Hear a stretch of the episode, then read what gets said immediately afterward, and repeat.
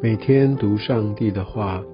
认识圣经之美，进入上帝的真善美。家人们平安，我是怀德。今天我们要进入到立位记的第二十三章。我们看到上帝小谕摩西，把这些的呃节日节期来把它规范出来。我们可以看到上帝他的一个心意，就是在这些的规范，为的是他们世世代代可以纪念耶和华在他们身上他们所经历的一切美好的作为。在第四节这边说到逾越节跟无效饼的这样的一些相关规定，他从一开始就说。耶和华的节期，所以这一切都是属耶和华的节期。我们要非常清楚的知道这些的节期，这些所做的目标都是在于耶和华。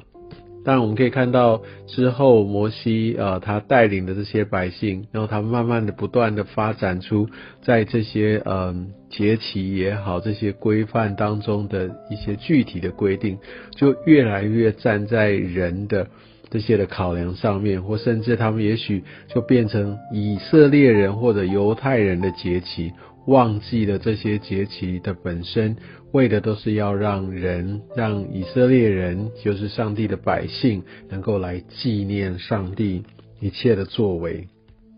在安息日这边也说。呃，第七日是圣安息日，所以当有盛会，什么工作都不可以做，在一切的住处要守的。当然，我想我们在新约的时代，呃，在这边特别的要强调在于说，不是说我们需要再去守安息日。为什么我们可以这么说呢？因为我们可以看到耶稣。他也不断的去打破所谓犹太人所定下这些安息日的规条跟呃这个传统，他也很明白的来说出，他来也不是要废掉这一些，但是他要来恢复这些节期的本质。所以，当我们看见耶稣他在安息日所做的，他一样医病，他看到有需要的人，他一样的去帮助、去医治他们。所以我们就可以知道，呃，在安息日当中，并不是我们要像以前那些以色列人所守的。甚至我们呃，如果说有觉得这是一个很重要的诫命，但我想要提醒大家的是，更重要的是，我们必须知道，我们要常常来到。上帝的里面，因为唯有在基督里，我们才可以得着真正的安息。这个安息也许不是那一次性的，或者很教条式的规范式哦，那就是我的安息日。容我这么说，很多人的安息日，其实他就是不做他该做的或者一些的工作服饰，而他去做他要做的事情，他想要去打理的事情，然后他只想要犯懒。然后，或者是说他来玩游戏、打游戏等等，或或者看个电影。对不起，这不是守安息日，不要把它当做一个借口。但是守安息日，或者我们有一段时间分别来思想、来纪念、来让我们的步调放下来，为的是要回到神的心意里。所以，我想这个当中有一个区分。所以，呃，当我们在看见神在设立这些节期，或者叫我们守安息日，当时那个核心是什么？我们必须知道，我们是属神的。守安息日，或者在这一切事上，我们不会为了工作而工作，不是为了要赚更多的钱，而是在于说，我们需要有一些的次序，特别有一段时间，我们分别出来给神。很多时候，也许我们觉得说我们服侍停不下来，或我们的工作不能没有我，但我们也要来到神的面前。有些时候，透过这个刻意的一个停止，也会让我们更加明白到底我们的内心的境况。然后，我们可以在第九节看到这个要线上出手的收成。我想这也给我们一个很深的提醒，特别就是在第十四节，就是无论是什么哈，我们都不可以吃，只等到把你们献给神的供物带来的那一天才可以吃。我想在这样的一个守节的仪式，让我们知道我们一切都是来自于神，我们不会来好像抢在上帝的面前来享受，我们必须清楚的来表达出我们对神的感谢。我相信这样的一个出手的献祭，也给我们这样的一个很深的提醒。而在五旬节，在第十九节，我们可以看到要献上呃赎罪祭，还有平安祭，也是在恢复着我们跟上帝的关系，还有我们彼此之间的关系啊，还记得吗？那个平安祭是属于给各自的连结，所以献完之后，我们都是可以享用的。但是要先处理这个罪，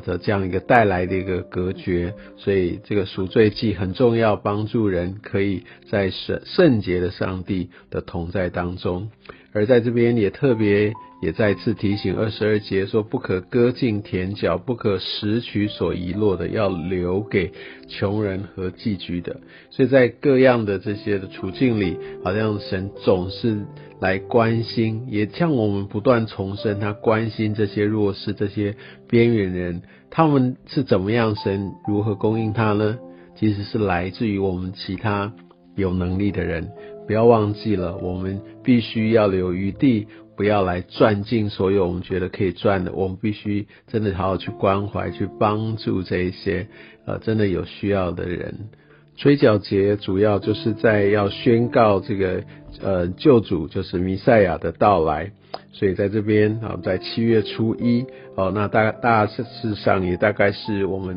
呃十月份左右，因为逾越节它是在大概是四月份啊，所以隔了半年啊，从吹角来宣告这整个弥赛亚的到来，而在这当中呃，我们就来仰望，也要来。要调整，要来自己对准神，所以在二十六、二十七节讲到赎罪日，七月初十日是赎罪日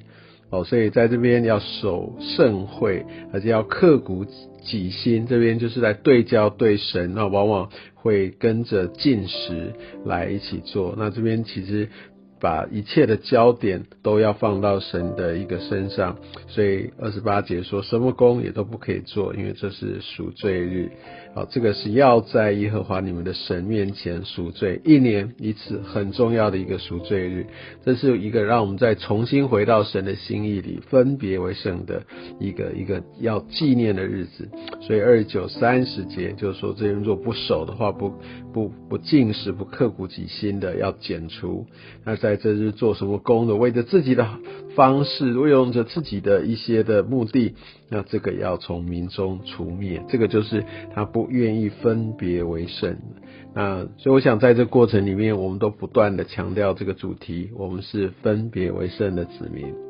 最后讲到这个祝棚节，那我想也呃，在他们的习俗或在节庆里面，也会叫它做收藏节哈。那在这样的一个节日当中，也是为了要纪念上帝一个丰盛的一个供应。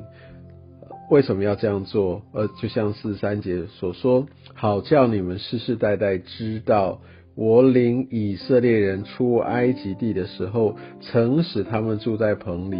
我是耶和华你们的神，好像在这样的一个过程、这样的一个历史当中，他不断的要向后代来宣告。当他们守节，我们就会知道哦，到底这个是在纪念什么？他们会询问，他们就有一个很好的机会来对他们的百姓说。我还记得我小时候，还有呃，在我们国家里面还有很多很多不同不同节的时候，我们大概知道哦，这是什么节，是纪念什么。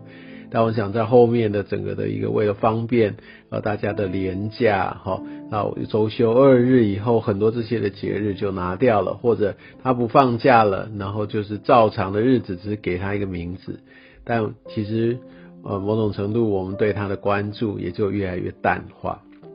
那我相信这个他们在一个特别的节期来一起来对焦，我相信还是有它很重要的意义。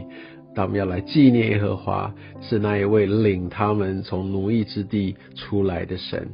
也愿上帝也透过今天的经文，让我们知道我们是分别为圣的，也让我们知道我们需要分别出来，在各样的事上，呃，对自己的境况，或者说我们对上帝所施的这些的恩，我们要再一次的被提醒，要向他献上我们的感谢，因为我们是属他的。愿上帝祝福你。